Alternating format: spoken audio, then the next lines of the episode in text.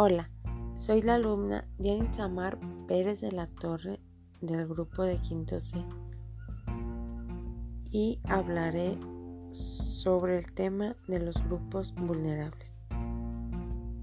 Los grupos vulnerables son agrupaciones de personas que se encuentran en situación de riesgo o de desventaja un grupo vulnerable puede estar formado por sujetos que a causa de su situación económica, su condición física, su nivel educativo, su género o su edad necesitan un esfuerzo adicional para integrarse a la sociedad y desarrollarse.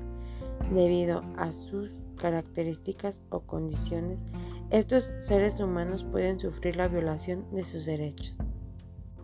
En el lugar donde yo vivo hay varios grupos de personas que se encuentran en una situación de riesgo a causa de su economía, nivel educativo, género, condición física, etc. Estos grupos de personas se encuentran en las comunidades más necesitadas del pueblo y también en la cabecera municipal se presentan varias personas en esta situación.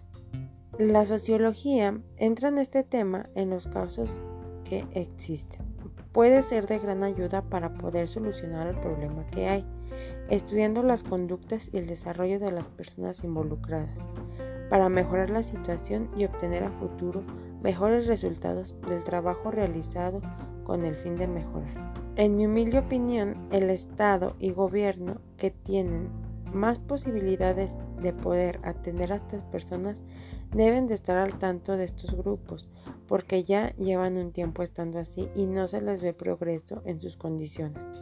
Deben de poner más atención y buscar las maneras correctas y adecuadas para mejorar estos casos que hay en mi municipio. Por su atención, muchas gracias.